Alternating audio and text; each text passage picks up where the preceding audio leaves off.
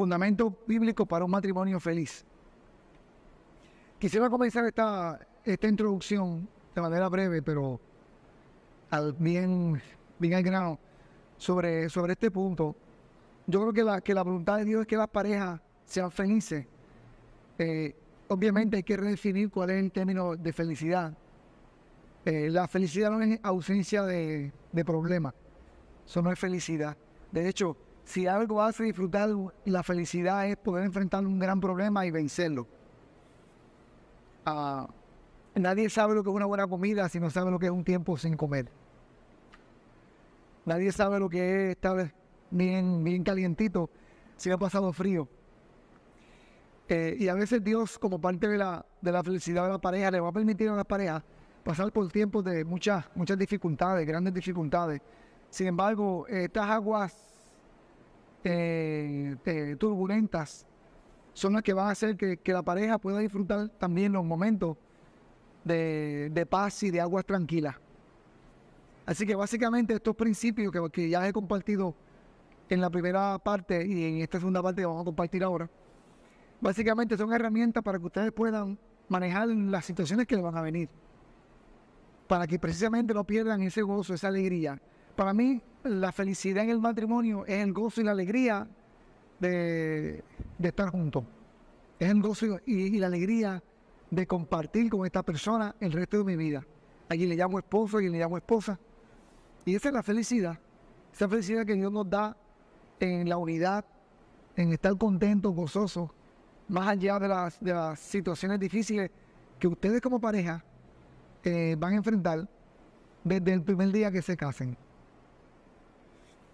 Eh, en esta segunda parte vamos a comenzar hablando sobre el poder de la esposa. Es bien interesante porque lo que, lo que alguna gente piensa que es una desventaja en la mujer, eh, Dios le llama que es un, poder que se ha otorgado a la, esposa. La sabia mansedumbre es el tema este, dentro de esta sección de la segunda parte. En Santiago 3 o 3.13 eh, dice la palabra del Señor, ¿Quién es sabio y entendido entre vosotros? Muestre por la buena conducta sus obras en sabia mansedumbre. La mujer obviamente, por la palabra del Señor, se le ha ordenado o se le ha colocado eh, al lado de su esposo. Al esposo se le ha, colocado como el líder. yo llevo también el pastor de, de la casa, el sacerdote de la casa, con la asistencia de su esposa. Eso no quiere decir que la mujer está una es un lugar de desventaja del varón, de ninguna manera. El que la mujer sea la ayuda idónea, como hablamos en la primera parte, de ninguna manera pone a la mujer en una posición de desventaja. De hecho, uno de, de, los nombres del Espíritu Santo es, es que es el, el ayudador de la, de la iglesia. Eso no quiere decir de ninguna manera que la iglesia es superior al Espíritu Santo.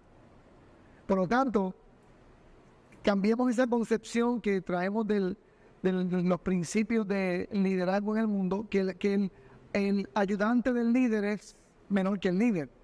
Jesús dijo, el que sirve la mesa tiene más honra que el que se sienta a la mesa. Así que de ninguna manera quiero que la mujer vea su posición como ayuda idónea del hombre, una posición es desventaja, porque está llamada a estar sujeta a, a su marido. Y nuestra sociedad hoy día enseña a la mujer que eso es una una desventaja. De ninguna manera. El mismo valor que tiene un hombre que una mujer tiene. Eh, para efectos de, la pareja, Dios puso orden. El que el Padre venga antes que el Hijo, en el orden que se menciona en la palabra del Señor, el Padre, el Hijo y el Espíritu Santo, de ninguna manera enseña que el Espíritu Santo es menor que el Padre o que el Hijo, porque se le menciona en, en un tercer lugar. De ninguna manera. En una unidad, como es el matrimonio, nadie es mayor que nadie. Simplemente tienen, tienen un lugar de orden. Dios puso y Dios estableció ese, ese orden. Por lo tanto, la mujer debe entender que su posición de sumisión tiene mucho poder. La mujer que entiende la bendición que es estar sujeta y estar sumisa a su marido es una bendición. Ahora bien, los esposos deben entender que también es una responsabilidad ser el director de su casa. El matrimonio básicamente es una sociedad de dos personas. Hay empresas que son una sociedad ¿verdad? Por acciones. Empresas Sépora. Eh, son estas, son estas, estas sociedades eh, Sépora, debo decir. Son sociedades donde muchos socios ponen acciones. Y al final del año o del mes se reparten las acciones. O, o ¿verdad? más que las acciones, lo que la ganancia trabaja la empresa. En el matrimonio es una sociedad de dos personas, el esposo y la esposa. Por lo tanto, es bien importante que aunque vamos a hablar sobre su visión, sobre, sobre, sobre autoridad, el hombre entiende y pueda, puede entender que su posición, más que de mando, es de dirección. Dirigir y mandar no es lo mismo. Dios puso al hombre a dirigir y dirigir y mandar no es lo mismo. El que dirige necesita la admiración de las personas, el respeto de las personas para que lo sigan. Cuando, cuando tú diriges, si no te respetan, si no te admiran, no te van a seguir. Ah, cuando tú mandas, aunque no te respeten ni te admiran, te siguen por miedo. El hombre que dice, yo pago la renta, yo traigo la comida, tú haces lo que yo diga. Pero el día que la mujer también trabaja y traiga la comida, el día que ella gane más que él.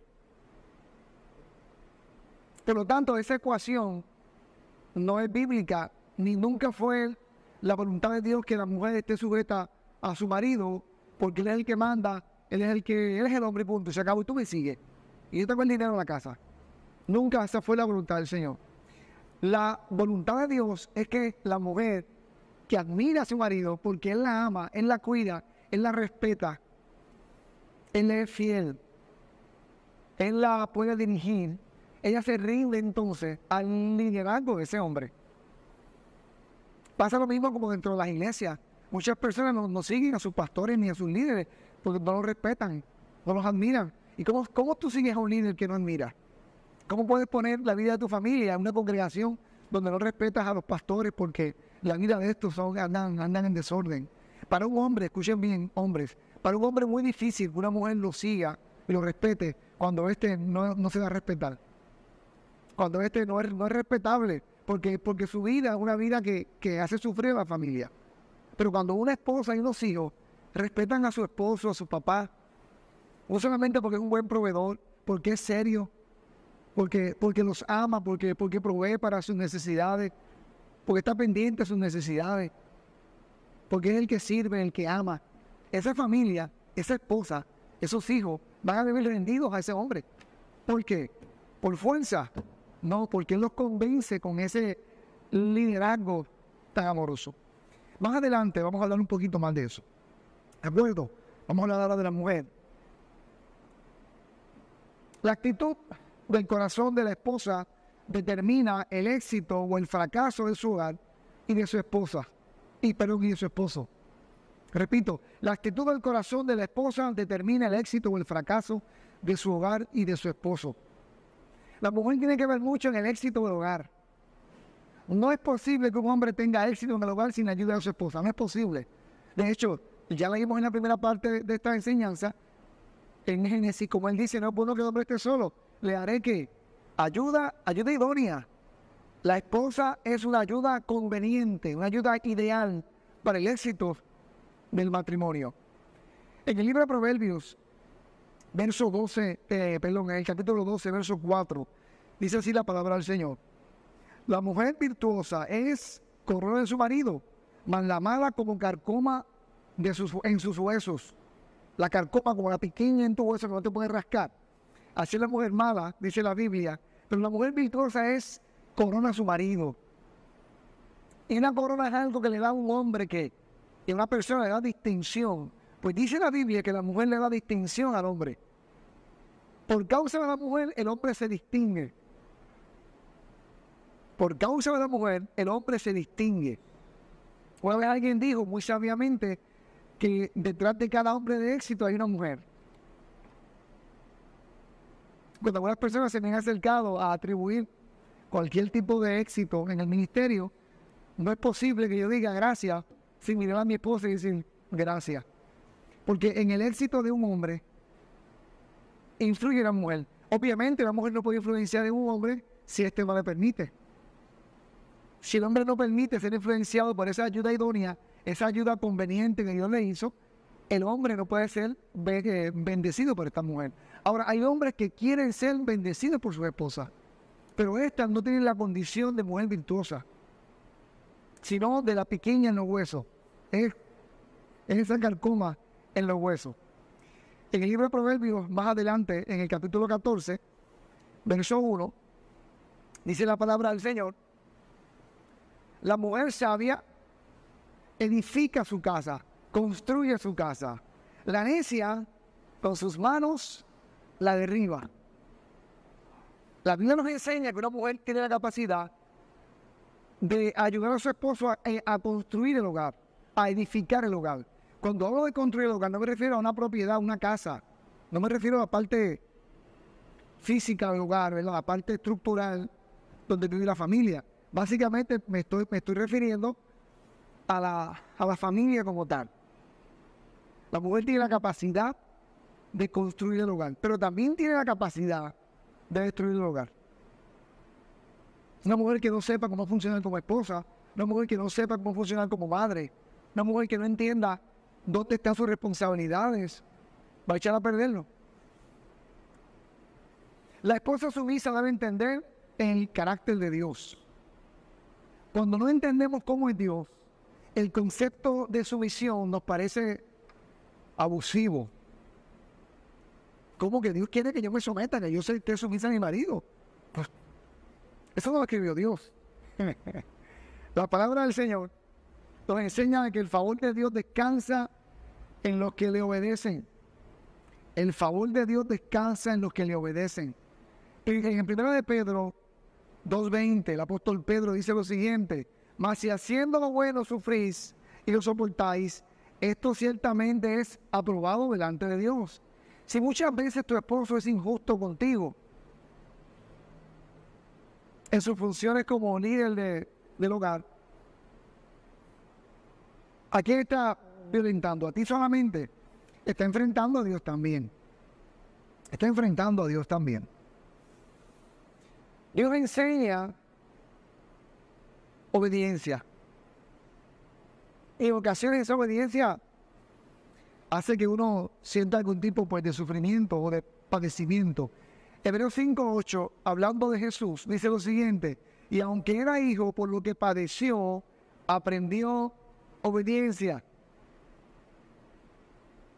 Jesús, siendo Dios, siendo rey, se despojó a sí mismo, dice la palabra del Señor, se sometió a la autoridad de Poncio Pilato, se sometió a la autoridad de los líderes judíos, al punto de que, de que lo mataron. Obviamente, hago la salvedad, de ninguna manera estamos diciendo que una mujer debe dejarse abusar de su marido. En el momento que un esposo abusa físicamente de una esposa o emocionalmente de su esposa, inmediatamente debe ser denunciado a la familia, denunciado a, la- a las autoridades, porque de ninguna manera eso se puede permitir. De la misma forma en que un, en que un gobernante no puede abusar de las personas, en que un pastor, un líder religioso, no puede abusar de los miembros de, de- su iglesia, de la misma manera un esposo no podría abusar de su esposa y de sus hijos. ¿De acuerdo? Pero digo esto porque muchas veces en la dinámica de pareja, los esposos somos injustos. Muchas veces en la dinámica de pareja, en la toma de decisiones, los esposos cometemos errores. Y la mujer empieza a sufrir, a padecer por los errores de su marido. Pero en ese proceso, lo importante que tú entiendas, mujer, es que Dios quiere que aún en tu relación de, pareja con tu esposo, aprendas la dinámica de someterte en obediencia a la autoridad que Dios ha puesto sobre ti, que, es- tu marido. Y hago una, una salvedad y hago, ¿verdad? Aprovecho este momento. Qué importante que la mujer escoja bien con quién se va a casar. Qué importante que la mujer escoja bien con quién se va a casar. Porque en el momento que ella escoge con quién se va a casar, está reconociendo a ese hombre como el líder de su vida, como el líder de su casa. Por eso es que la decisión de la mujer, cuando le dice sí a un hombre para casarse, no puede estar, estar basada en, en asuntos bien emocionales. Ay, lo amo. Es tan guapo. Yo no puedo vivir sin él. Porque luego cuando despiertes a la realidad, no estás escogiendo un galán para una película o para una novela. Estás escogiendo la persona que te va a pastorear el resto de tu vida. La persona que va a dirigir tus hijos. Ese va a dirigir tus hijos. Ese va a ser el hombre que contigo vas a levantar una generación de hijos, nietos, bisnietos, y la influencia de ese líder va a alcanzar esa generación.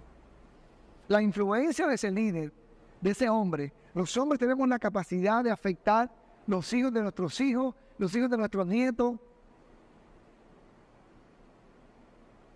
hasta que venga el Señor. De ahí importancia de que la mujer entienda que en el momento que se casa con un hombre, voluntariamente se está sometiendo a la autoridad de ese varón. Libre y voluntariamente se está sometiendo a la autoridad de ese varón. ¿Estamos claros? Dice la palabra que Dios da mayor gracia a aquellos que son humildes. Humildad no es señal de, pobreza o de timidez. Hay gente que me dice, no, que ese muchacho es muy humilde. Ese hombre es muy humilde, porque, porque casi no habla. Eso no es humildad, eso es timidez. La timidez es un defecto de personalidad.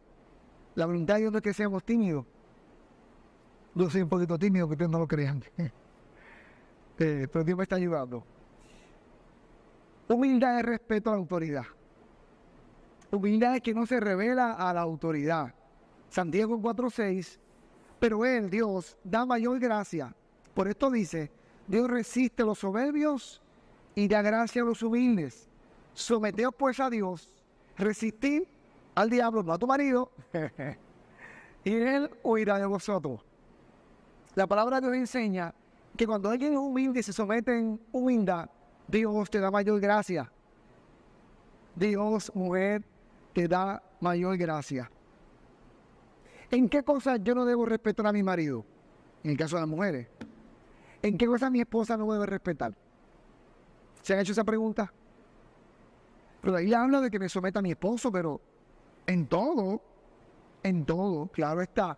Pero hay tres cosas básicas que no debe someterte ni al presidente de la República, ni al pastor de la iglesia, ni a tu, ni a tu esposo. Si te pide que hagas algo ilegal, fuera a un sitio y hay algo mal puesto, ponte en el bolsillo, ponte en el bolsillo. No, hazlo tú si quieres. Yo no voy a pecar contra Dios. Si te pide algo, algo inmoral, algo contra las buenas, buenas costumbres y la, y la decencia. Vamos a irnos desnudos por el río frente a todo el mundo. No, encuérese usted. Desnúdese usted. ¿Entiendes eso? O te pide algo antibíblico. Vamos a Santo Cerro. Vamos a casa de la bruja. Vaya usted. Yo no voy. Mátame si quieres, pero yo no voy ahí. En estas tres cosas, siempre les digo a las personas, hasta ahí llega la sujeción. La sujeción no me roba mi dignidad. La sumisión no me roba mi dignidad. No me roba mi fe ni mi moral. ¿Entienden eso, esposa? O más bien la futura esposa. Hasta allí. Vamos a emborracharnos. No, emborrachese usted. Es triste, y he escuchado casos de esposas que por complacer a sus esposos han terminado adictas igual que ellos a la, pornografía, adictas a la droga igual que ellos. He escuchado sin número de casos de, de, esposas que, respetando a sus esposos, por querer complacer a sus esposos, terminan, terminan pecando contra Dios o haciendo algo ilegal o haciendo algo que no es moral. Así que la sujeción llega hasta allí. ¿De acuerdo? Dios juzga rectamente. Dios es justo. Primera de Pedro 2.23, quien cuando le maldecían no respondía con maldición, cuando padecía no amenazaba, sino encomendaba la causa al que juzga rectamente. No permita a esposa de ninguna manera, o más bien a, futuras esposas, no permitan de ninguna manera que sus futuros esposos le robe la salvación o le robe la paz. Como en el momento en que Él siendo injusto contigo, tú quieres con tu propia fuerza hacerte justicia tú misma. Claro que puedes hablar con Él y decirle, mira, creo que no fuiste justo conmigo, pero no lo amenace. O rectifica lo que hiciste o me voy con mami. o te vas de la casa tú. No. Si no fue inmoral, si no atentó contra tu dignidad, si no fue antibíblico o, ilegal, el asunto no empiece con las amenazas. Ahora, ora al Señor, que Dios es justo. Y si tu marido es un hombre de Dios, él ha escuchado al Señor. No han sido pocas, han sido varias las veces que yo me he equivocado mi esposa ha orado delante del Señor. Y al rato yo veo el Señor, me prende la luz roja, como una, ¿verdad? Como un sensor. Me ha dicho, tú no has obrado bien con tu esposa. Tú no has sido justo en, este, en esta situación. Así que he tenido que ir donde mi esposa y decir, mi amor, me equivoqué otra vez. Perdóname. Pero si las esposas empiezan a enfrentar a sus esposos, a enfrentarlo, a enfrentarlo, a enfrentarlo, llega el momento dado donde, aunque ellos no tengan razón, Dios no va a hacerte justicia. Porque Dios no bendice al rebelde. Dios no bendice al, que es rebelde. Dios bendice al humilde. Aquel salmo que también se hizo canción, que, dice de que, ¿verdad? De que Dios está cerca del humilde, más mira de lejos al altivo, al altivo, al que es rebelde. Sin embargo, al que, al que es humilde, Dios lo recompensa. Y mujer, si Dios no te hace justicia hoy, te va a hacer tarde o temprano. En el tiempo de Él te va a hacer. Pero deja que sea Dios. Deja que sea Dios el que pelee por ti. Siempre hay éxito cuando tienes que pelear por uno, ¿verdad que sí? Dios siempre tiene la última palabra. No somos nosotros los esposos. Dios tiene la última palabra. Yo me he dado cuenta de eso. La mujer recibe, ah, eh, recibe el avance de cuatro fuentes. La mujer recibe el avance de cuatro fuentes. Sus hijos, ustedes el día que tengan hijos, va a recibir fuente eh, eh, alabanza de sus hijos. Dice la Biblia, estoy partiendo de Proverbios 31, 23, 30 28, 31. Sus hijos, se levantan sus hijos y la llaman bienaventurada. Su esposo. Y su marido, segunda fuente, también la alaba. Tercera fuente, su conducta. Y alábenla en las puertas sus hechos. El Señor, la mujer que teme a Jehová, esta será alabada. Así que los hijos, su esposo, su conducta allá afuera y el Señor son las fuentes de alabanza de la mujer. La mujer debe ser alabada por la gente de su casa, por sus hijos. Enseñémosle cuando llegue el tiempo a nuestros hijos a darle las gracias a su mamá por, los alimentos, por las atenciones, por el servicio, por la presencia de ella tan, tan desinteresada y tan amorosa y tan, eh, tan entregada en el hogar. Esposos también. Hoy en la hora de la comida mi esposa hizo una carne riquísima al horno, unos vegetales tiernos, con una, bueno, una comida riquísima. Acabé, y mi amor, gracias por la comida. Estaba tan rica. Si supiera qué efecto causa eso en la vida de la mujer, qué efecto causa eso. Pero también allá afuera, allá afuera, la mujer por su honorabilidad, por su pureza, por su integridad, va a recibir también la alabanza de los amigos fuera, fuera de la casa, de la, de la comunidad en que la mujer se, se desenvuelve. Y finalmente, el Señor como dice la palabra, la mujer que teme a Jehová, esa será la Dios mismo va a bendecir a la mujer. Dios mismo va a reconocer la actitud correcta de la mujer y la va a bendecir. Y la va a bendecir. Preguntas hasta aquí sobre la primera sección de la segunda parte de la sumisión de la mujer. Si hay alguna pregunta, si no, eh, pasamos entonces al papel del esposo. Ok, estamos claros. Seguimos. El papel del esposo. ¿Cómo están los futuros esposos? Los esposos son creados por Dios para rendir sus vidas a Jesús de tal manera que sus familias puedan encontrar a Cristo por su ejemplo y no por su presión. Una de las funciones principales de un hombre en el hogar es reflejar a Dios a, los miembros de ese hogar. Esa es las primeras funciones. La familia debe ver características de, de nuestro Señor Jesucristo en el esposo. Un hombre sabio, un hombre valiente, un hombre con muchos atributos, que la familia puede decir, wow, nos rendimos no solamente a nuestro papá, a nuestro esposo, en el caso de la mujer, nos rendimos también al líder que Dios ha puesto en esta casa, que es este hombre que teme al Señor, que no es perfecto, pero que teme a Dios, que ama a Dios. Y qué bueno, ¿verdad? Que sí, cuando en el hogar hay un hombre que teme al Señor. El esposo o el marido es la cabeza de su mujer. La autoridad de un esposo o que un esposo ejerce en su debe ir de la mano con su ejemplo y amor. Su primer deber es mostrar a Cristo al resto de la familia. En el libro de Efesios, capítulo 5, versos 23 al 24, dice así la palabra del Señor. Porque el marido es la cabeza de la mujer, así como Cristo es la cabeza de la iglesia, la cual es su cuerpo y él es su salvador. Así que, como la iglesia está sujeta a Cristo, así también las casadas lo estén a sus maridos en todos o en todo. Cuando dice en todo, acuérdense las condiciones que les di. Ahora bien, es interesante porque a resaltar lo que dije en la, en la introducción. Para la mujer no haber problema estar sujeta a un hombre que tenga las características de Cristo, que ame a su esposa como Cristo ama a la iglesia.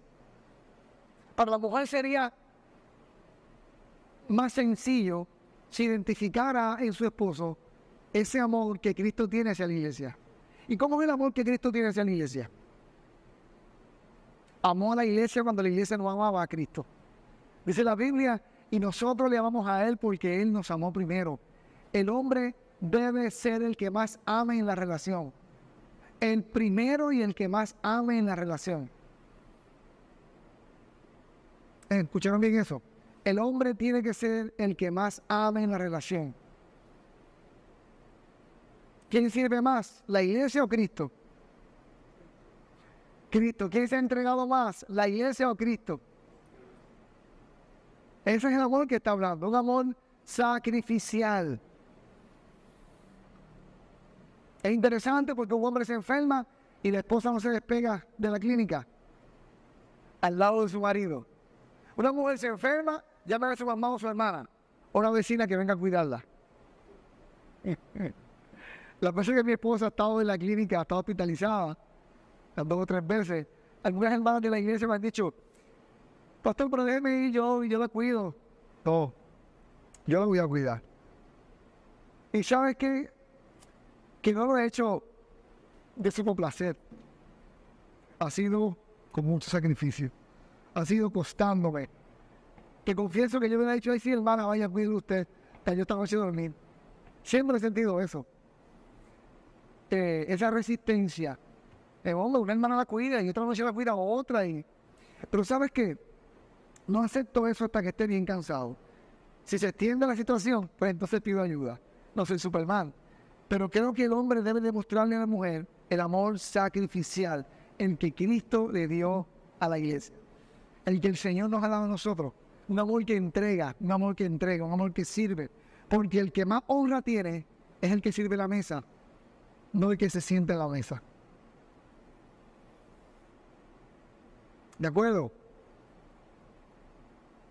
Un tipo de hombre así que ame así. Son los hombres que las esposas se rinden a ellos sin mucho pleito. Ah, no digo yo, cuando entran por la puerta le ponen el café y acomodan una mecedora. Suban los pies aquí, corazón. Quítese los zapatos. Venga, adelante.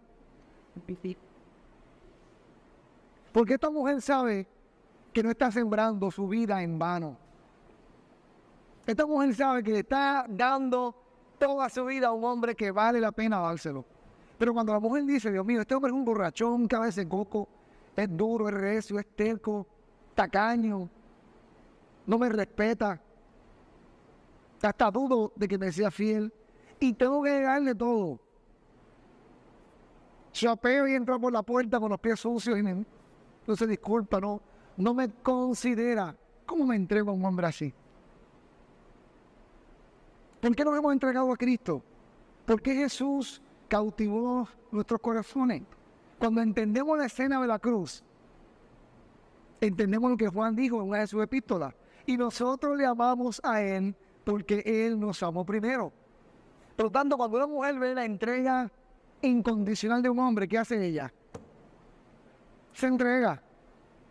Hay mujeres que se entregan aún con esposos que no la respetan ni la honran. Imagínense esposas que son honradas y respetadas.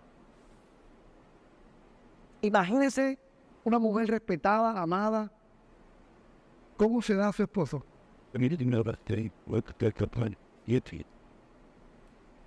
El esposo debe tener el carácter de Cristo.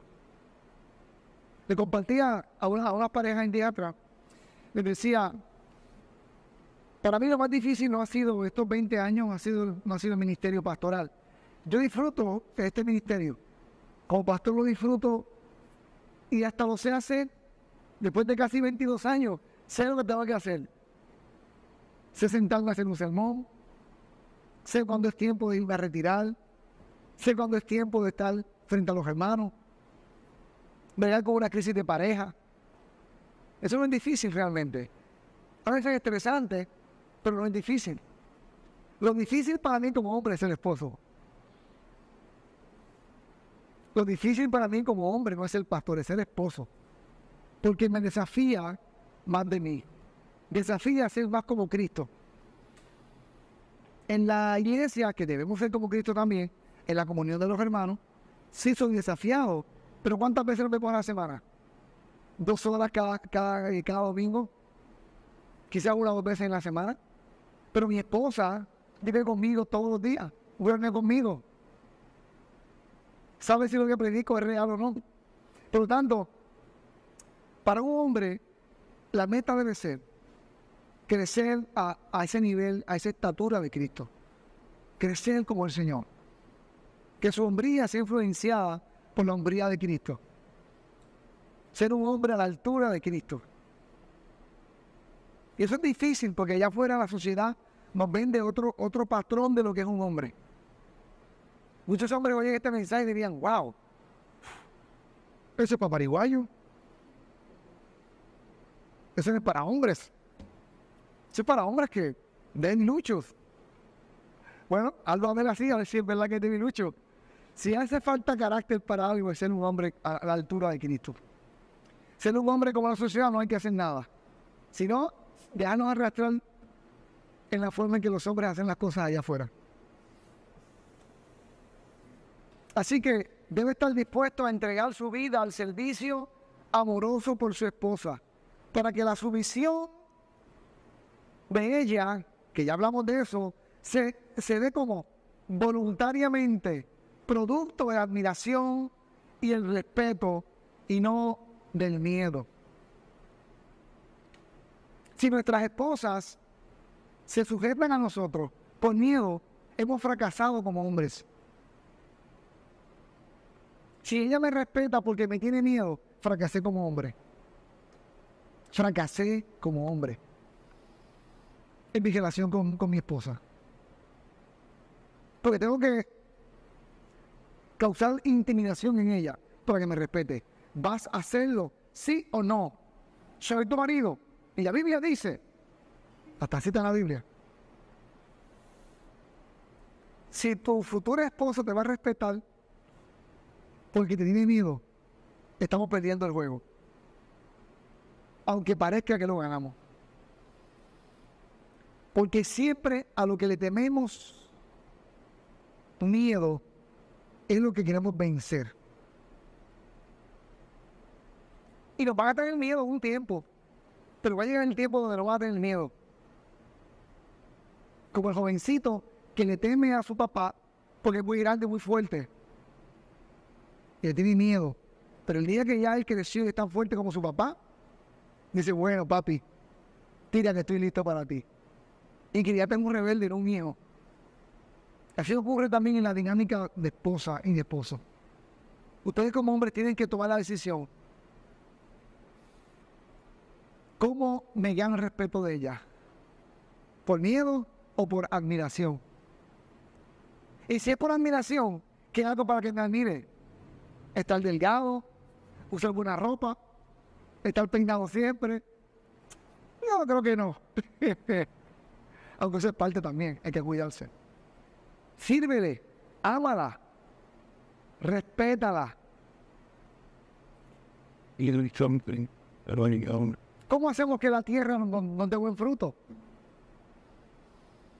Sembrándola bien, trabajándola, cultivándola, cuidándola, abonándola, dándole tiempo, sirviéndole a la tierra y ella entonces nos va a servir a nosotros. ¿De acuerdo? En Efesios 5, 25 y el 28, maridos, amad a vuestras mujeres, así como Cristo a la iglesia, se entregó a sí mismo por ella.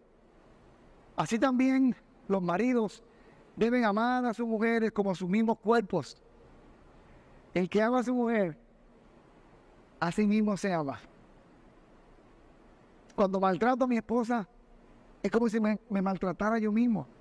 En cambio, cuando la bendigo, es como si me, me bendijera yo mismo. Porque somos una sola carne. El esposo piadoso. Piadoso, el término quiere decir el hombre que teme al Señor. De hecho, el salmista decía, el hombre que teme al Señor, este será bendecido. ¿Qué es un hombre piadoso? Básicamente, el hombre piadoso tiene varias características, o básicamente debe tener dos. Debe ser un hombre fuerte, pero a la misma vez tiene que ser un hombre sensible. Y tan fuerte, tan fuerte, tan fuerte que no sea sensible y se rompa. O un hombre que es muy sensible, tan sensible que lo que hace es llorar cuando llega el problema. Pues tampoco así, ¿verdad?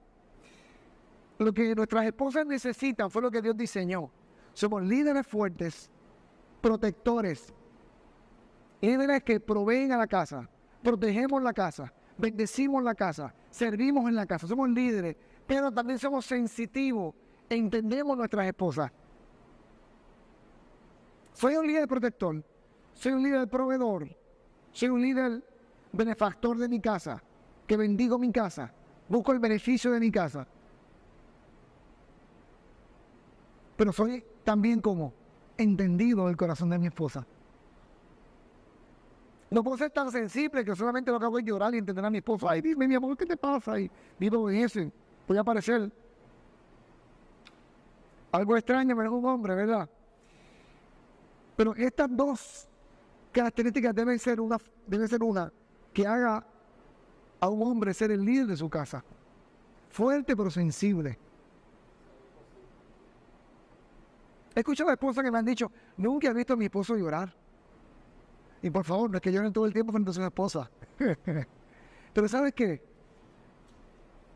Las que lo han visto llorar dicen, wow, vi a mi esposo llorar por primera vez.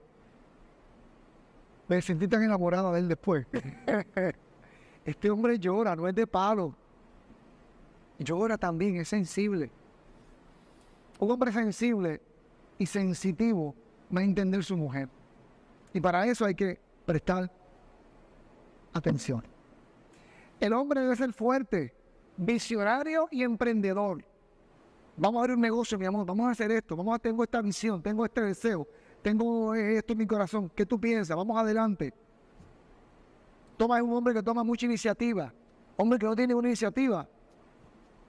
La esposa dice, mira, hay un problema, se rompió eh, algo en la casa, aquello, lo otro, esta situación financiera. Pues, ¿qué vamos a hacer? Entonces, la que sabe, ¿Cómo que yo soy la que soy la, que soy tu esposa? ¿Tú eres el líder?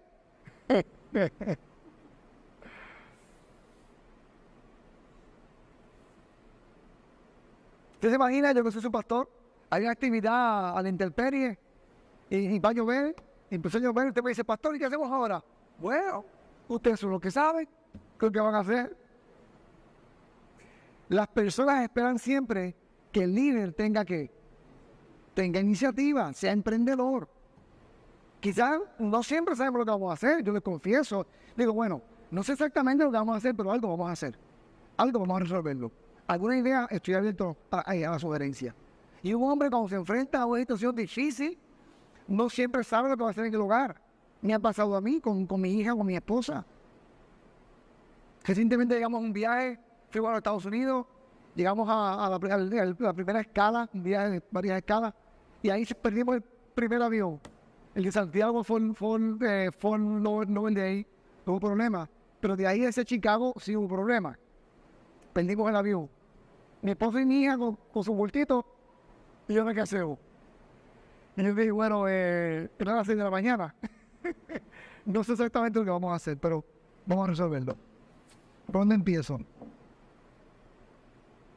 Buscamos un lugar, nos sentamos, soltamos la maleta, vamos a pensar qué hacemos ahora. Ok, tengo el número aquí, ok, el número fulano de tal. Eh, no tengo cambio para la máquina, pues ¿cómo, cómo, cómo busco cambio? O sea, en ese momento, nuestra familia, ¿qué espera? Que el hombre tome qué? Tome acción, sea que emprendedor. Así que el hombre tiene que ser visionario y emprendedor tener la capacidad de, mirar más allá de lo que vive en ese momento, de la situación en ese momento. Y ser visionario también implica tener planes con la familia. Ahora que te vas a casar, pregúntale a este hombre que te propone ese matrimonio, ¿para qué te quieres casar conmigo? Ah, porque te amo, tener muchos hijos, ti. Le decía a Abel, cuando éramos novios, ¿sabes quién, Abel? Te tengo una mala noticia. Posiblemente nunca tengas una casa propia. De hecho, no tenemos casa propia después de 15 años. Posiblemente no tengas carro nuevo, nunca hemos tenido un carro nuevo. Posiblemente no tengas mueble lujoso, nunca lo hemos tenido.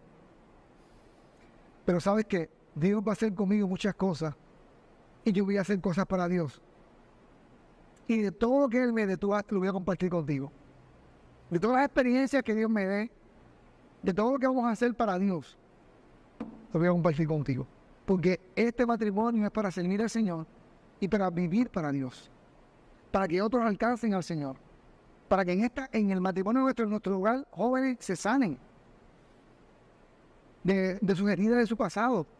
Jóvenes que estaban, estaban rebeldes con el matrimonio, quieran decir, wow, quiero tener una, una relación así. De hecho, ella estaba muy confundida porque esa no su visión. Ella tenía otra visión, más profesional, más industrial, un poco más, eh, mucho más secular que la mía. Pero, ¿sabe? No es posible andar en un carro y decirte, montate, ¿para dónde? Por ahí a dar vuelta. Porque a la media yo me voy a aburrir. Pero cuando le digo a una persona, montate que vamos para tal lugar, la persona sabe para dónde va. Es importante que los esposos o los candidatos a esposos sepan a dónde va a llevar a su esposa. ¿De qué se trata esto? Que es más que compartir la vida, es más que parir muchachos, es más que estar, eh, que pagar cuentas, es más que cocinar, comer y lavar los platos, llevar a los niños a la escuela. Es mucho más. El matrimonio es mucho más. Fue una institución que se hizo para glorificar el nombre de Cristo. Nuestros matrimonios tienen que glorificar el nombre del Señor.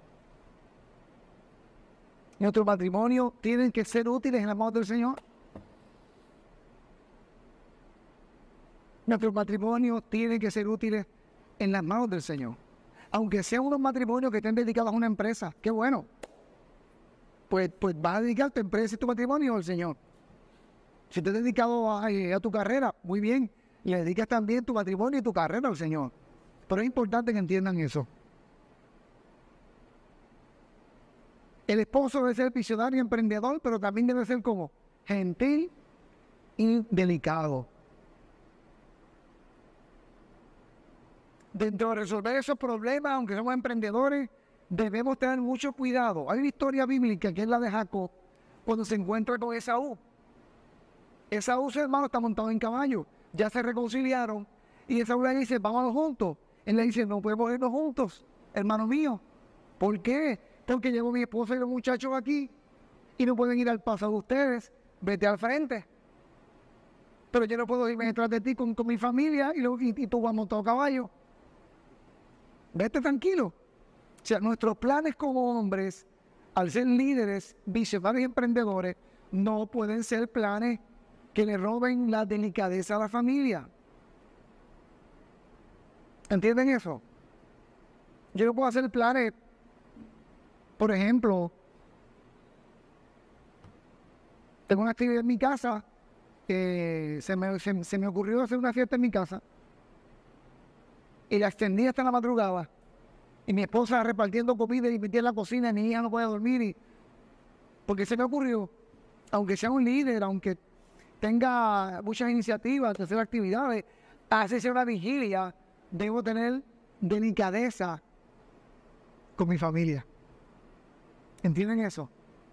El líder no puede perder la delicadeza por sus planes. ¿De acuerdo? Masculinidad. El hombre debe ser fuerte y debe proyectar su masculinidad, no su machismo, su hombría. Si algo la mujer necesita en momentos difíciles, es un hombre fuerte.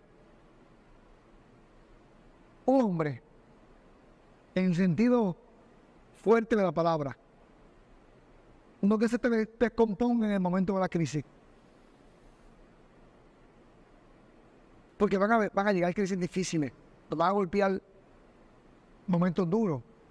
Porque es en la vida. Pero el hombre a veces tiene que llegar y secarse la rima y seguir.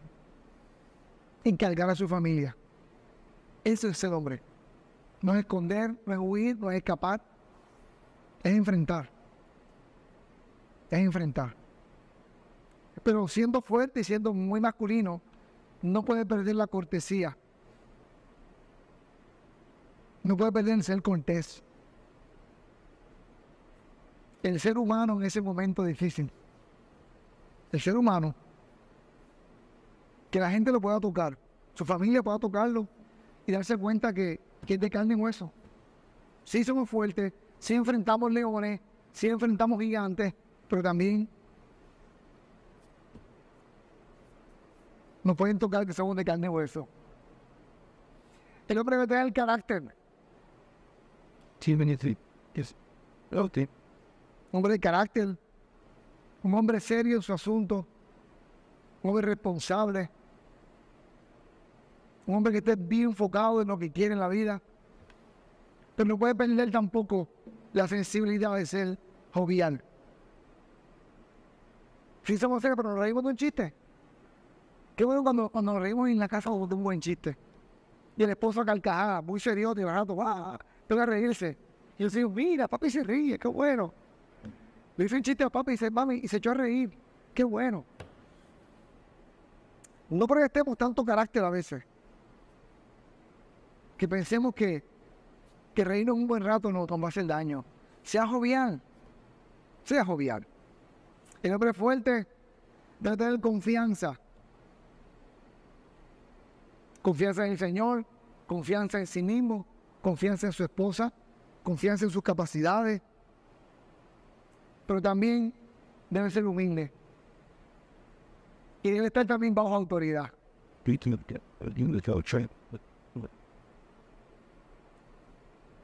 Vamos a resumir esta parte. Un hombre fuerte. Un hombre fuerte hace a la mujer y a los hijos que se sientan seguros. Eso levanta la admiración de todos y hace que la mujer se sienta más femenina. Y digo por femenina, implica una mujer que es feliz de su rol como mujer.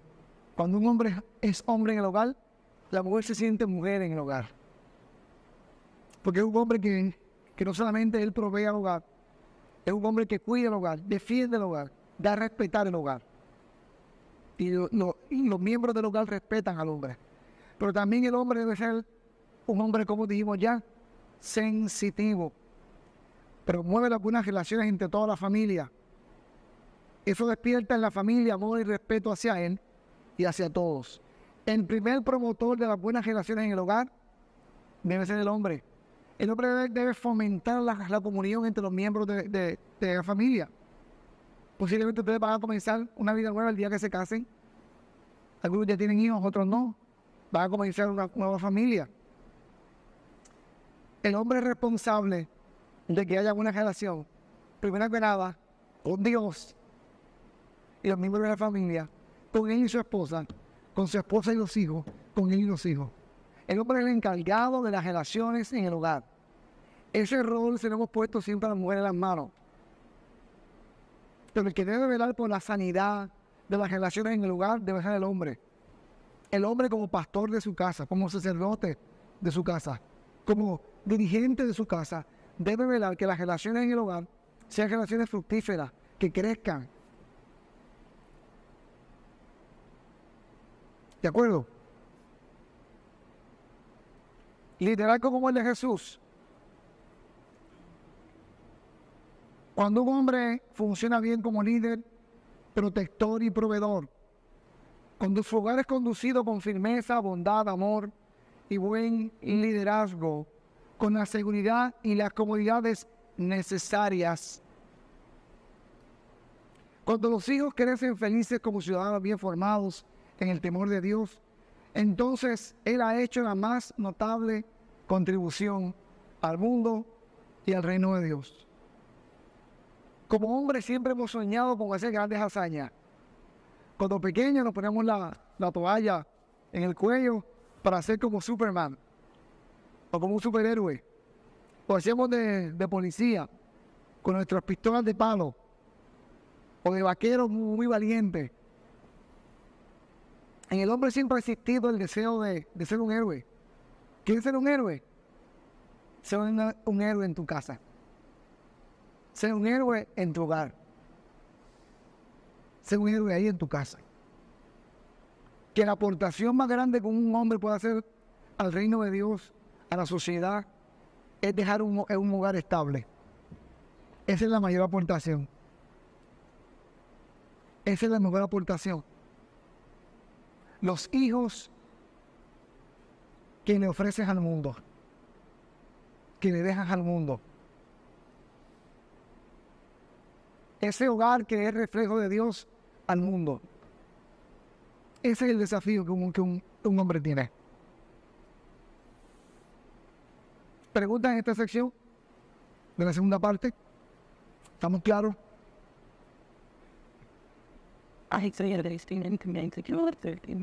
Hablemos entonces de la realización de la mujer. Está muy de moda ese término.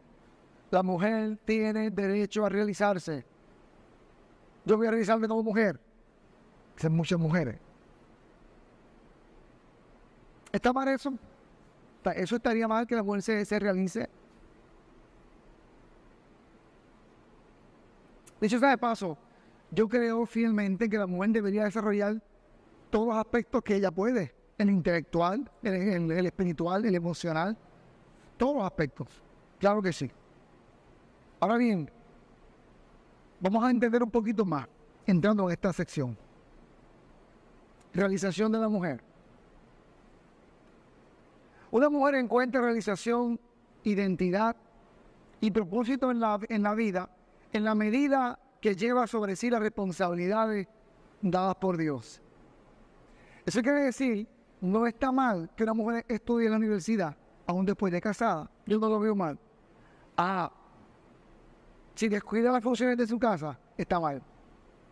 Si descuida a su marido, a sus hijos, está mal. Si descuida el, el ser esa esposa idónea esa, esa ayuda idónea de su marido y se enfoca más en una cosa y se olvida de su primer ministerio, que es su casa, está mal. El primer ministerio de una mujer siempre es su casa. El primer ministerio de su mujer, de la mujer, es su casa.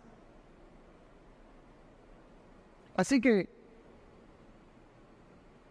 aunque puede realizar acciones fuera de su casa, nunca sin descuidar su primera realización, que es la que Dios le, Dios le puso. Ser esposa y ser madre. No hay privilegio más grande para una mujer que ser esposa y madre. Obviamente la sociedad nos ha vendido otra idea, ¿verdad? Y ha lanzado a la mujer a competir con el, con el hombre y el hombre con la mujer en carreras, eh, en la empresa, en todo. Y la voluntad de Dios no es que el hombre y la mujer compitan, es que se complementen. Que se complementen. Y la mujer puede salir y, trabajar fuera de la casa sin, sin hacer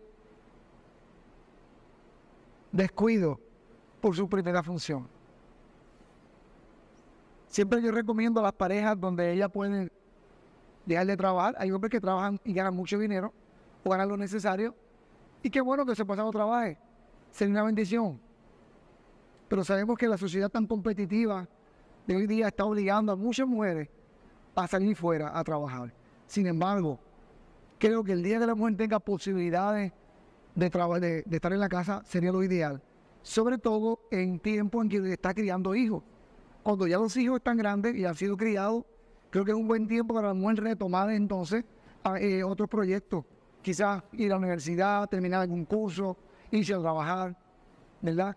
Pero siempre le comparto a la mujer, por lo menos en mi opinión, que sería bueno que la etapa de crianza, esos primeros 6, 7 años de los, niños, la mujer les, les, entregue el suficiente tiempo. Ahora, llega el momento dado donde el niño va a estudiar de 8 a 3 de la tarde y crecen, ya son, eh, ya son adolescentes. La mujer entonces podría participar en muchas cosas. Mi esposa, mientras mi hija estuvo en edad eh, preescolar, estuvo en casa con mi hija. Y era muy poco lo que intervenía aquí en la iglesia.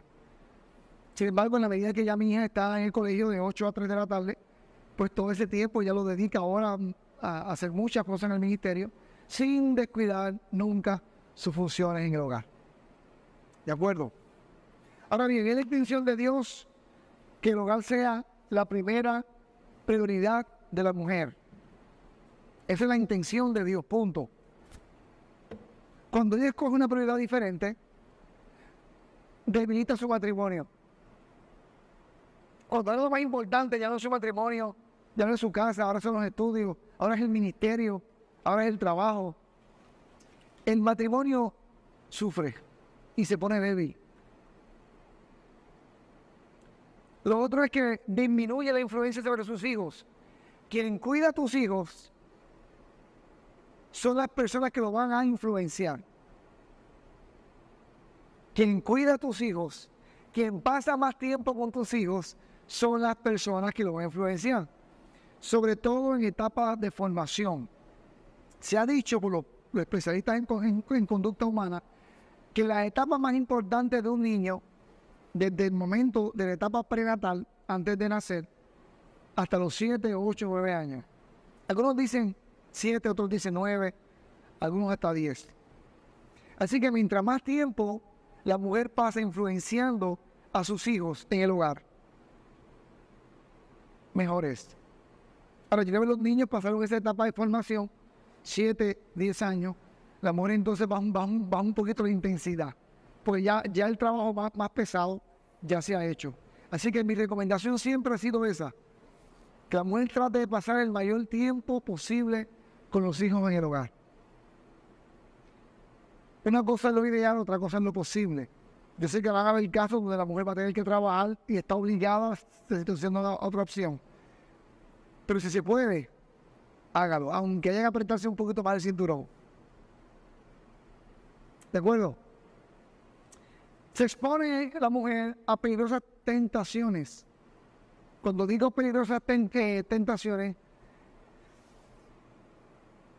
desde, la, desde las más sencillas a las más difíciles, ¿verdad? La mujer que se expone a la tentación de cambiar su prioridad en la vida.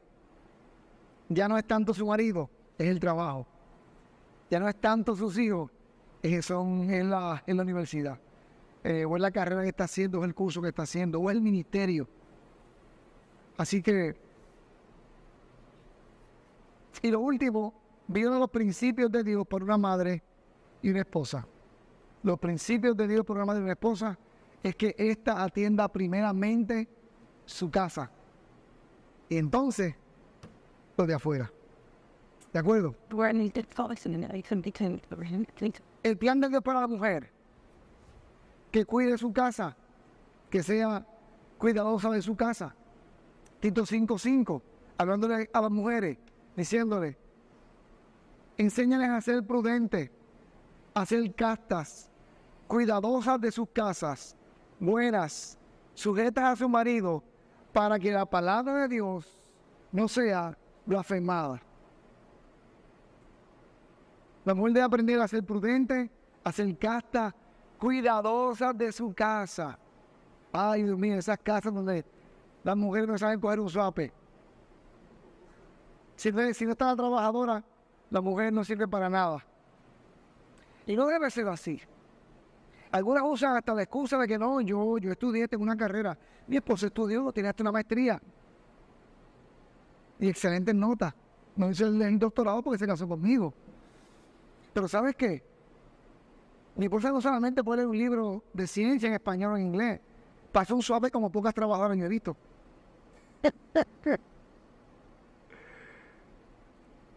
Mi esposa puede competir con cualquier trabajadora de cualquier hogar, te lo aseguro.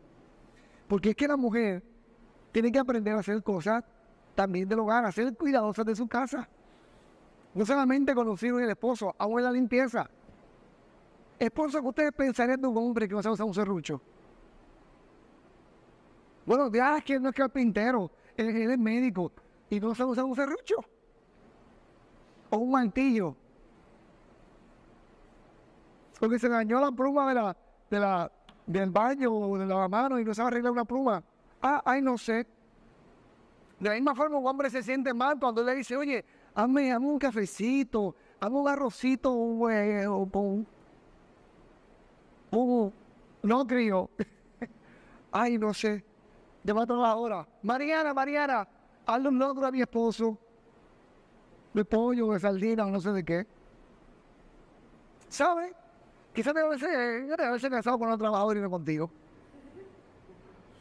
Y no digo que la mujer se diseñó para cocinar, pero en asuntos del hogar, la mujer tiene que saber lo básico y un poquito más. De curar una herida una rodilla a un niño que se cayó, hacer un buen sancocho,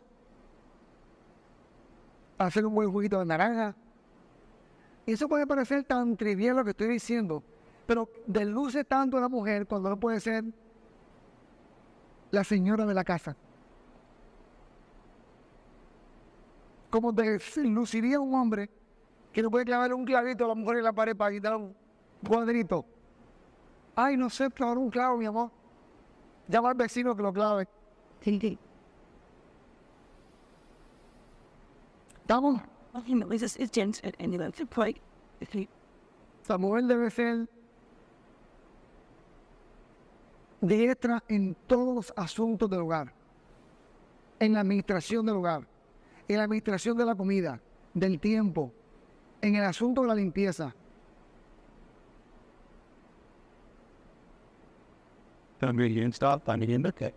Amén.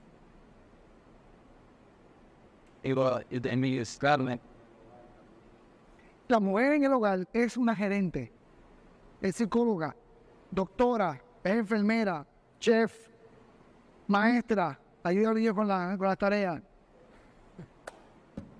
trabajadora. ¿Qué más?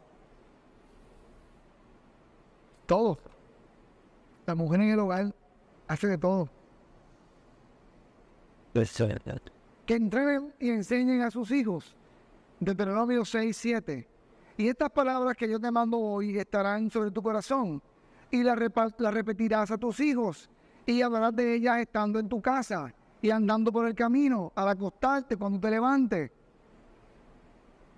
Las mujeres tienen que enseñar y entrenar a sus hijos en la palabra de Dios, no solamente en su educación, en el respeto a los adultos, en el respeto al orden en el hogar, pero que, que la mujer también le enseñe a los niños en etapas tempranas lo que es la palabra de Dios. Primera de Timoteo 5:15. Que la mujer se salvará siendo madre y permaneciendo con sensatez en la fe, el amor y la santidad. O sea, la mujer fue salvada por la sangre de Cristo. Amén. Básicamente lo que el apóstol Pablo está diciendo, la mujer se realizará como mujer, permaneciendo con sensatez en la fe, siendo madre, atendiendo los asuntos en el hogar también. ¿Sabes que en el pasado yo he conocido, he conocido mujeres que se han realizado en sus, sus carreras en la universidad, en, sus empresas, en sus negocios, en sus trabajos, pero en el hogar no han tenido éxito. Son tan poco felices. Sin embargo, me encuentro una mujer de un campo con su esposo y sus tres chichi y es muy feliz, sin carrera y sin título. Porque es que la, maternidad y, ese trabajo del hogar fue diseñado por Dios. Dios se lo diseñó para la mujer, porque Dios ama a la mujer y le ha entregado un don que el hombre no tiene, la capacidad de ser madre, de gestar en su interior una vida. ¿Quieren algo más?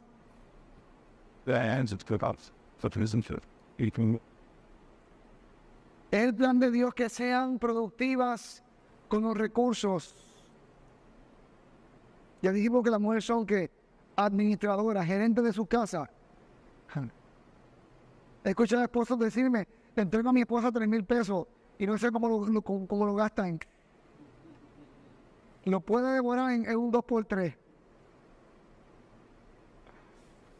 Proverbio 31, 13 al 27.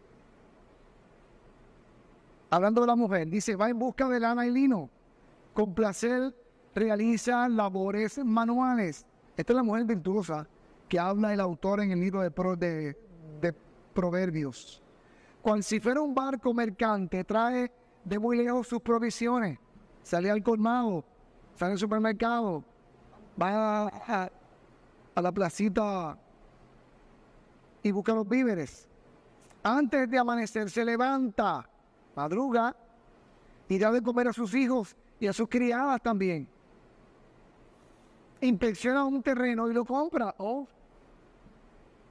Y con sus ganancias planta viñedos se reviste de fortaleza y con ánimo se dispone a trabajar. Esta es la mujer virtuosa. Cuida de que el negocio marche bien y de noche trabaja hasta tarde. Con sus propias manos hace hilados y tejidos. Siempre le extiende la mano a los pobres y necesitados. No teme por su familia cuando nieva, pues todos los suyos andan bien abrigados. Ella misma hace sus colchas y se viste con telas más finas. Su esposo es bien conocido en la ciudad y se cuenta entre los más respetados del país. ¿Por qué? Por la esposa que tiene. Ella hace túnicas y, cinturones y los vende a los comerciantes. Se busca el pesito. No está en su casa viendo novelas. Se reviste de fuerza y dignidad. Se viste de fuerza, pero es femenina se de dignidad. Y el día de mañana no le preocupa. Habla siempre con sabiduría y da con amor sus enseñanzas. Está atenta a la marcha de su casa y jamás come lo que no ha ganado.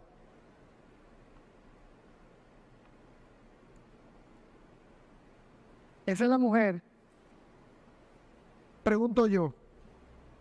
Es una mujer eh, en su casa, aplastada por su esposo, bajo el control de su marido. No, una mujer que acciona, que su esposo no teme que ella, que ella tome acciones y tome decisiones, siempre y cuando obviamente consulte con su esposo y trabaje en equipo.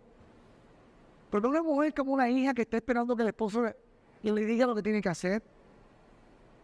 Para eso no son las esposas. ¿Qué vas a cocinar? No sé.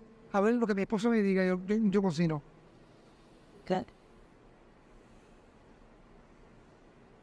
Esta mujer toma liderazgo. Escuchen hombres y escuchen mujeres. La mujer en el hogar también es líder.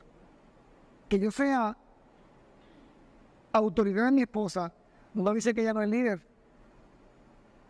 Que yo sea pastor de ustedes, no dice que ustedes no sean líderes, ustedes son líderes, tanto como yo.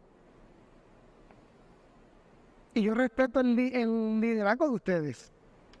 Y como esposo, ustedes y yo, debemos respetar el liderazgo también de nuestras esposas. Ellas deben tener acción también en el hogar. ¿Estamos tan preocupados o están entendiendo? I told you that was Yo le digo a una mujer, prepara una esposa una mujer que, que son líderes, que son seres pensantes, que toman decisiones, que te van a bendecir tu casa, ¿por qué las vamos a, suprimir? No hagas nada sin mí. Ni pienses sin mí. No, eso no es la voluntad de Dios. Eso no es el diseño de Dios. Que muestres hospitalidad. El plan de Dios es que las esposas muestren hospitalidad a las personas. Como las esposas tratan a nuestros visitantes, esos visitantes van a llevarse una impresión no solamente de ella, sino de nosotros. Oye, fuimos a la casa de, de José y su esposa María, ni agua nos ofreció. La verdad que esa esposa de José es terrible. Pobre hombre. Primero Timoteo está hablando de las viudas. Está hablando de las mujeres que fueron esposas en un momento dado. Y Pablo está trabajando de qué manera se ayuda a estas mujeres que fueron esposas, sus esposos ya partieron con el Señor y ahora son viudas. Y mira lo que dice Pablo. Sea puesta en una lista solo la viuda no menor de 60 años que haya sido esposa de un solo marido, que tenga testimonio de buenas obras, si ha criado hijos, si ha practicado la hospitalidad, si ha lavado los pies de los santos, si ha socorrido a los afligidos, si ha practicado toda buena obra. En otras palabras, el apóstol Pablo está diciendo, las viudas que la iglesia va a ayudar financieramente son a las viudas que fueron esposas virtuosas, mujeres virtuosas.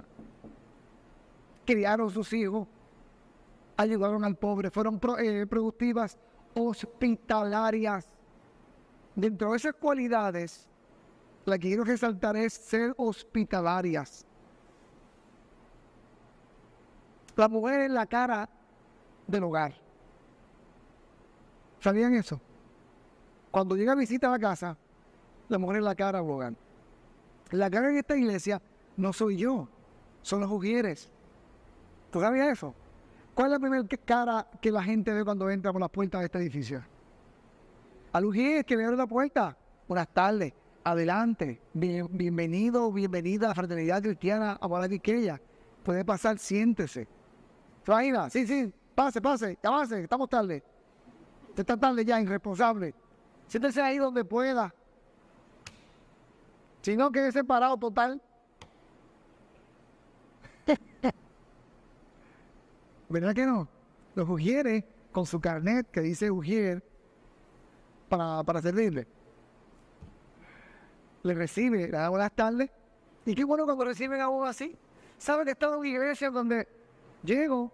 Recientemente fui a una, ciudad a predicar en un, lugar y cuando entré, fui el invitado a predicar, nadie me saludó, me senté en la parte de atrás.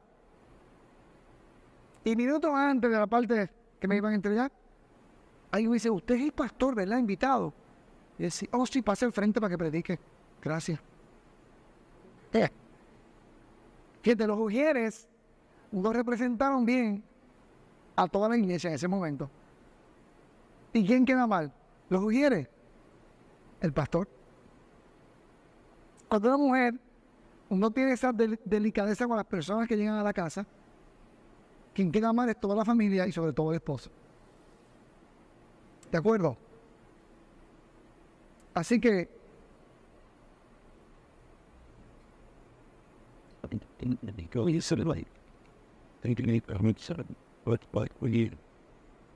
Hablemos de las cualidades de un esposo. ¿Ustedes creen? ¿Qué cualidades debe tener un esposo? Que sea alto, fuerte, rico. que siempre diga que sí. Vamos a hablar de las cualidades de un esposo. De un esposo piadoso, desde luego. Vamos a ver. El esposo piadoso acepta el liderazgo de su hogar.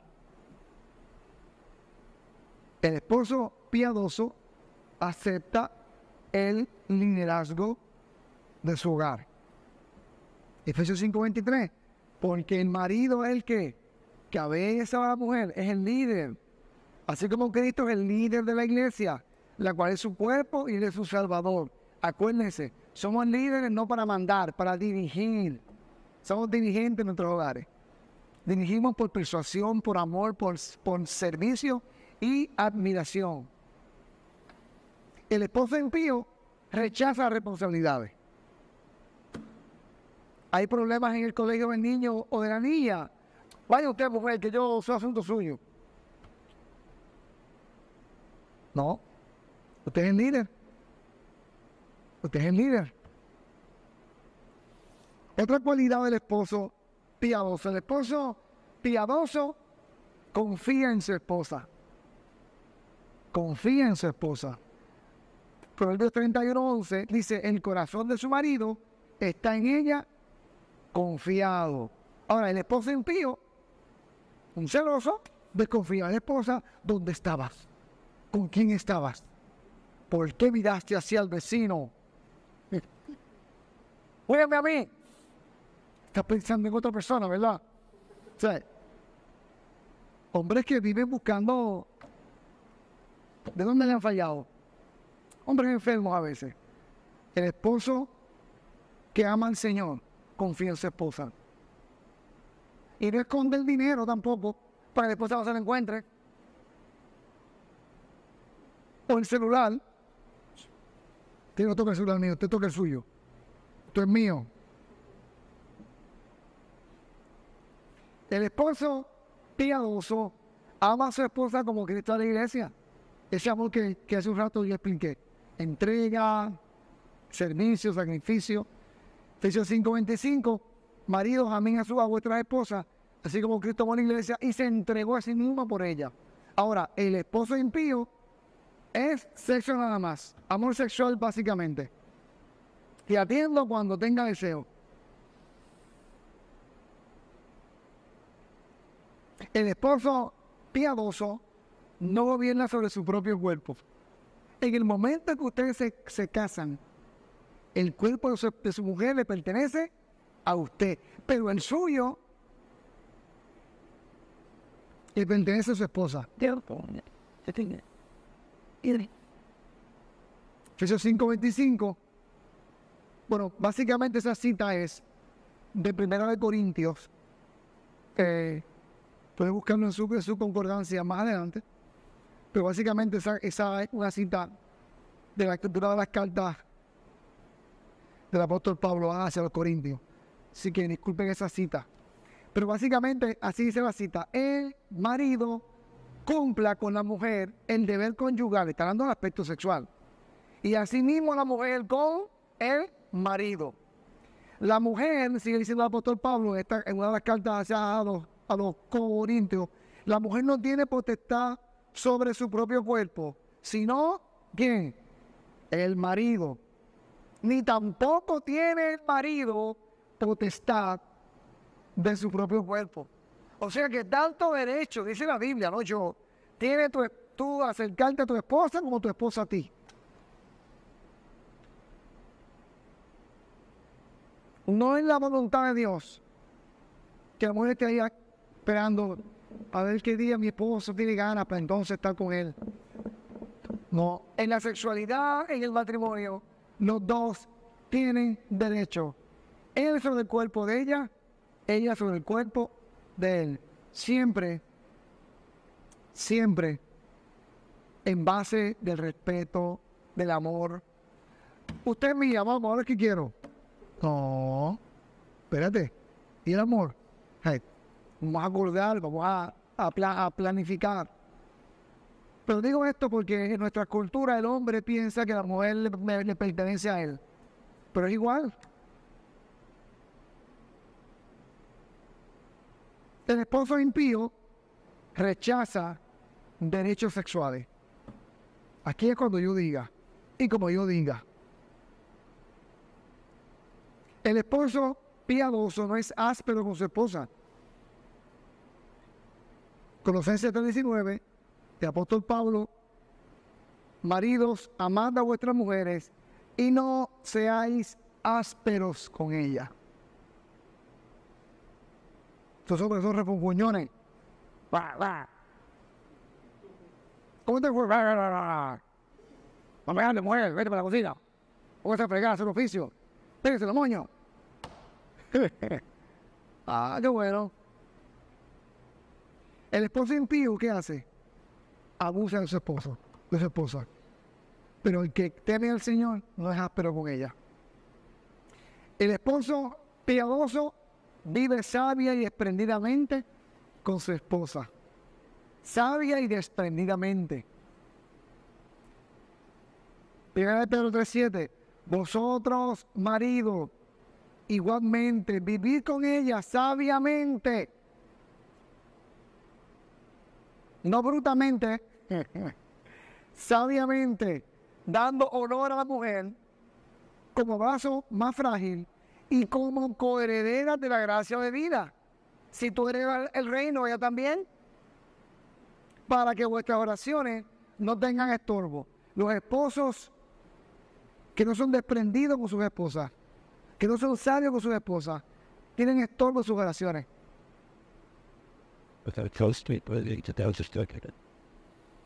El esposo impío se preocupa solo por, por él mismo.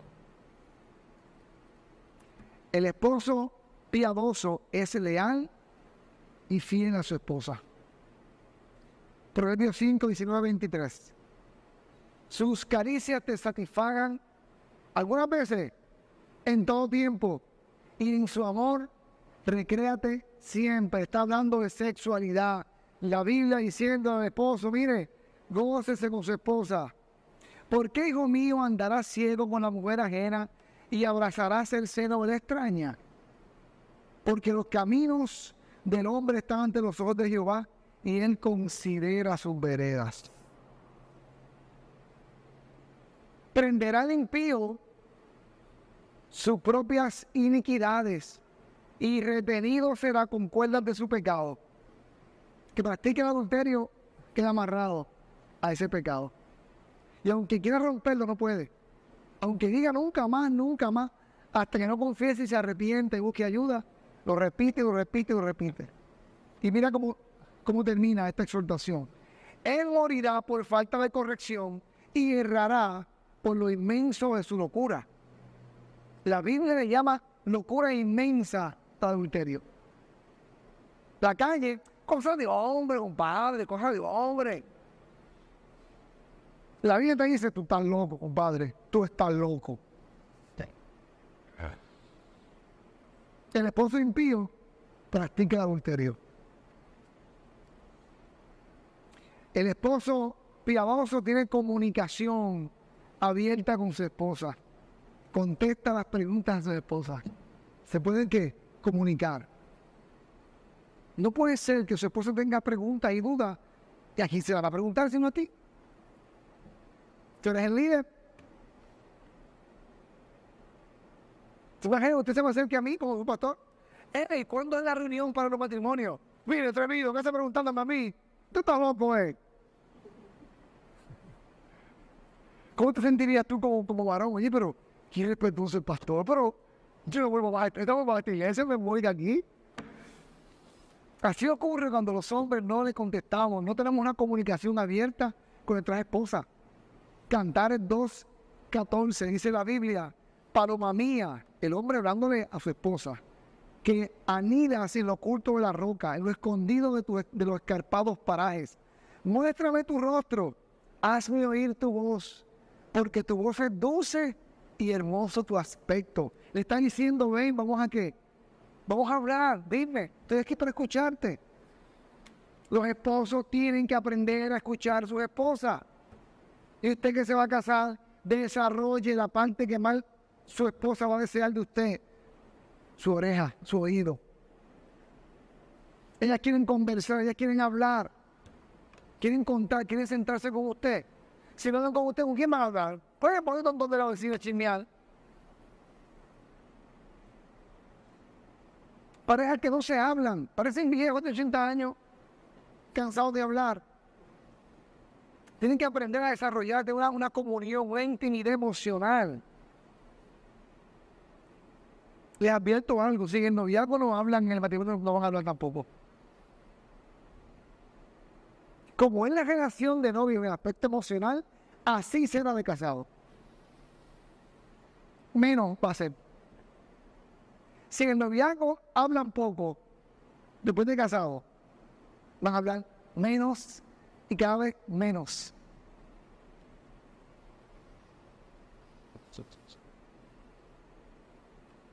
Por eso es que el noviazgo es un periodo de cultivar la intimidad, no sexual, la intimidad emocional. La intimidad emocional. Hay que aprender a hablar en el, en el, noviazgo. Los novios que se van a casar y no aprendieron a hablar, Dios los bendiga en el matrimonio. Lo tengo en la oficina de consejería. A oírlo y a orar por ustedes, a esperar un milagro. A esperar un milagro. Tengo pareja que va a la oficina y siempre le pregunto a él, ¿estás hablando más? Bueno, yo estoy hablando un poquito más. Y el esposo, bueno, algo. Después me va a hacer un gen. Y el hombre que teme a Dios se esfuerza por comunicarse con su esposa. No es posible que un hombre cristiano dice que ora dos horas y no habla con su esposa diez minutos. No se lo creo. No es posible que a su esposa cada vez uno habla con ella y a Dios que no ve, habla con él. No se lo compro. No se lo compro. El hombre que no sabe hablar con su esposa no sabe orar tampoco. Pues está hablando de comunión, de, comunión, de intimidad emocional.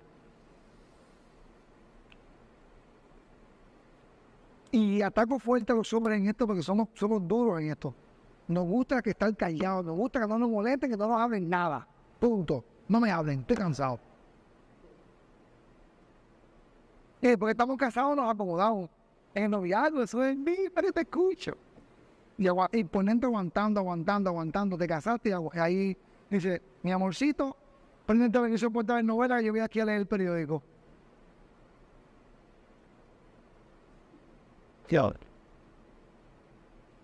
Y ella soñar, wow, cuando éramos novios. El esposo impío falla consistentemente en la comunicación.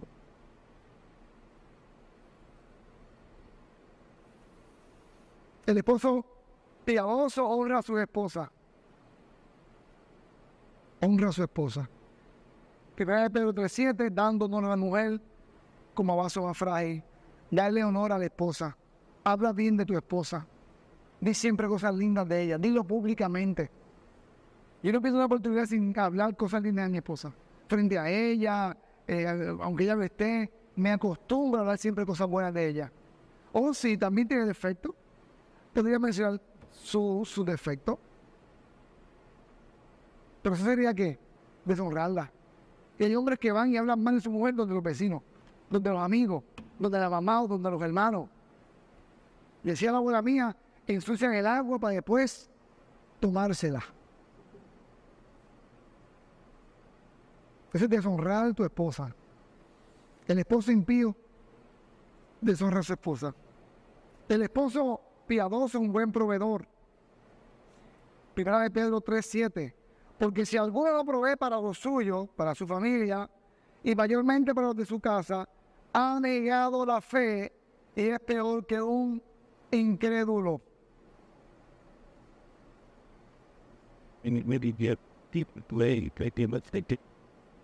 Después se va a hacer que ustedes, mi amor, ya, ya mis zapaticos están que no aguantan otra, otra arreglada más en el zapatero. A ver qué hace que yo no tengo para zapatos. A tu hermana que te mande uno de por allá, de, los estados, donde está ella. A ver si la vecina tiene uno que te regale. Que yo no tengo dinero.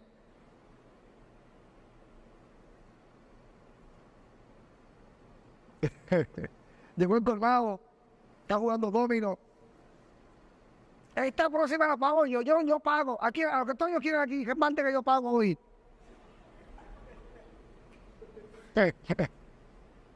El parte que yo pago. Tú me la apuntas por ahí la cuenta, tú sabes cómo es. El 30 que damos. Tres mil cañazas ahí, tan, tan, tan, tan. Qué buen amigo este, Pupi, caramba, mira ya. Y la mujer con unos calicitos. Dice la Biblia, es peor que un impío. Ha negado la fe.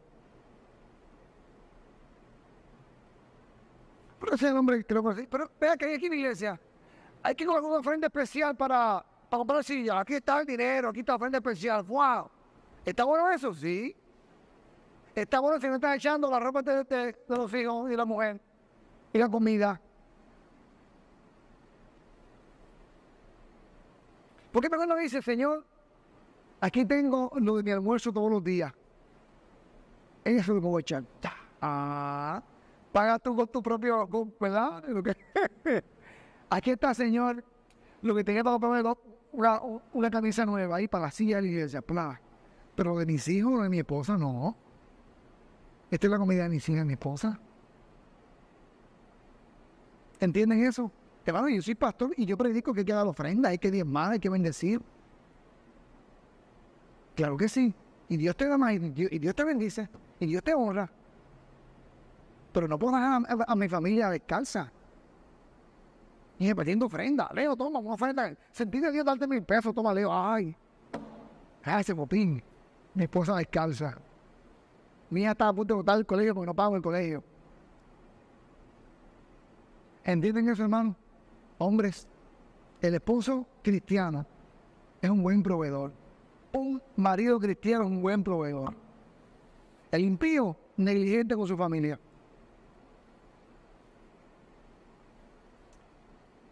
El esposo piadoso sustenta y cuida a su esposa. Efesios 5, 28 y 29. Así también los maridos deben amar a sus mujeres como a sus mismos cuerpos. El que ama a su mujer a sí mismo se ama, porque nadie aborreció jamás a su propia carne, sino la sustenta y la cuida, como Cristo de la iglesia.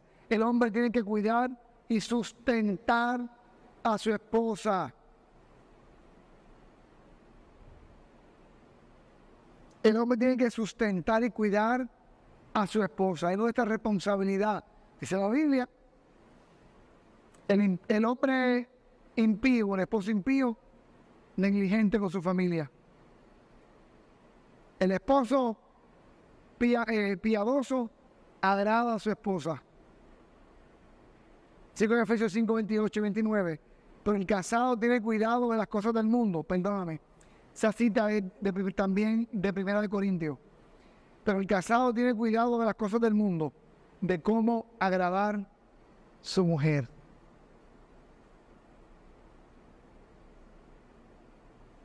En cosas tan sencillas como hasta en tu apariencia física. ¿Sabías eso? A mí me gustaba siempre mi, mi curly, mi, mi rizo y no peinarme. Cuando me casé, mi esposa me dijo, no me gusta tu recorte. Lo quiero más bajito.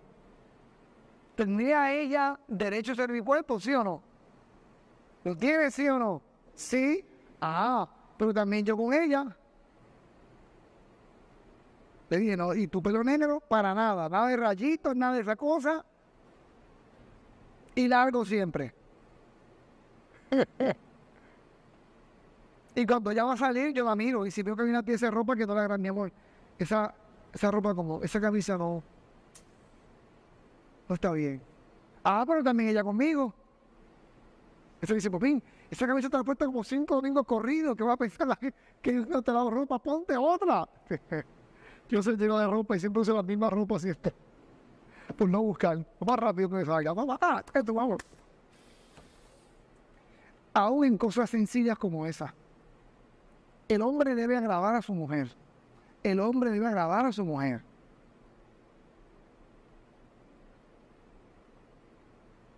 Ay. El esposo impío desagrada a la esposa y no le importa si le agrada o no. Y por último, el esposo piadoso alaba a su esposa. Dice cosas lindas de ella. Se lo dice a ella. Efesios 5, 28, 29. Un error otra vez. Esto es de Proverbios. Se levantan sus hijos, la llaman bienaventurada. Su marido también la alaba. El esposo impío, ¿qué hace? Señala y critica todo el tiempo a su mujer. Llega la familia, ay mami, por fin vienen a cocinarme. ¿Por qué te saben cómo esta lo cocina? Y lo que hace le queda todo malo. El arroz queda como una piedra, o como un pantano, o empantanado o, o amogollado. Por fin, mami, ven, cocíname. Ah, porque este es más bruta que este, así que bruto. Así que es bien es importante que nosotros tomemos siempre una decisión. ¿Qué tipo de esposo que vamos a hacer? ¿Un esposo que teme al Señor? ¿O un esposo que no teme al Señor? Para ser un esposo que, que teme al Señor, necesitamos siempre a Dios de, ¿verdad? De este lado. Eh, no se puede ser un hombre a este nivel o una mujer eh, virtuosa sin, sin el Espíritu Santo. Necesitamos que sea el Señor el que, nos, el que nos, nos construya como esposo y como esposa. Así que vamos a aprovechar, vamos a concluir esta segunda parte. Nos queda una, próxima parte más que será la, tercera parte. Y ahí vamos a verla al final a este seminario. Así que oramos.